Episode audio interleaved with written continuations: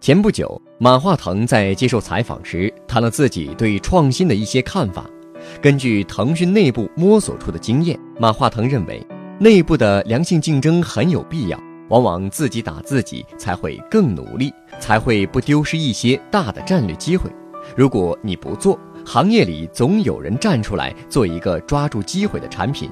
正因为微信是从内部竞争的打拼中脱颖而出，这让微信足够强壮。能够在外部竞争中站立得住，马化腾认为，在公司内部往往需要一些冗余度，容忍失败，允许适度浪费，鼓励内部竞争和试错。创新往往意味着巨大的不确定性，不创造各种可能性，就难以获得真正的创新。有时候为创新而创新，反而会让创新动作变形。马化腾说，腾讯也走过弯路，过去搞了一个研发中心。结果发现干的都是重复性的产品工作，并没有做到真正的创新。在事后看很多创新点，并不是搞一个创新部门只干创新就能做出创新来，别的部门就不做创新吗？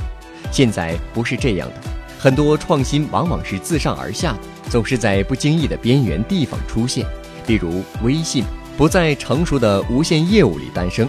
反而是在以前做邮箱的广州研发中心诞生。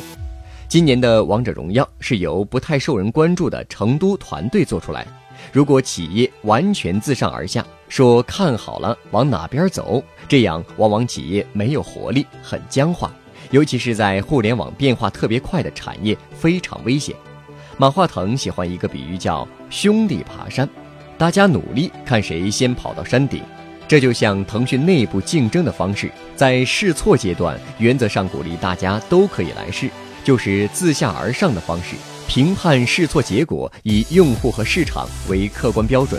腾讯往往是自下而上与自上而下两种方式的结合，对成熟的业务采取比较稳健的管理方式，但对于新兴的模糊地带，则需要鼓励自下而上的试错。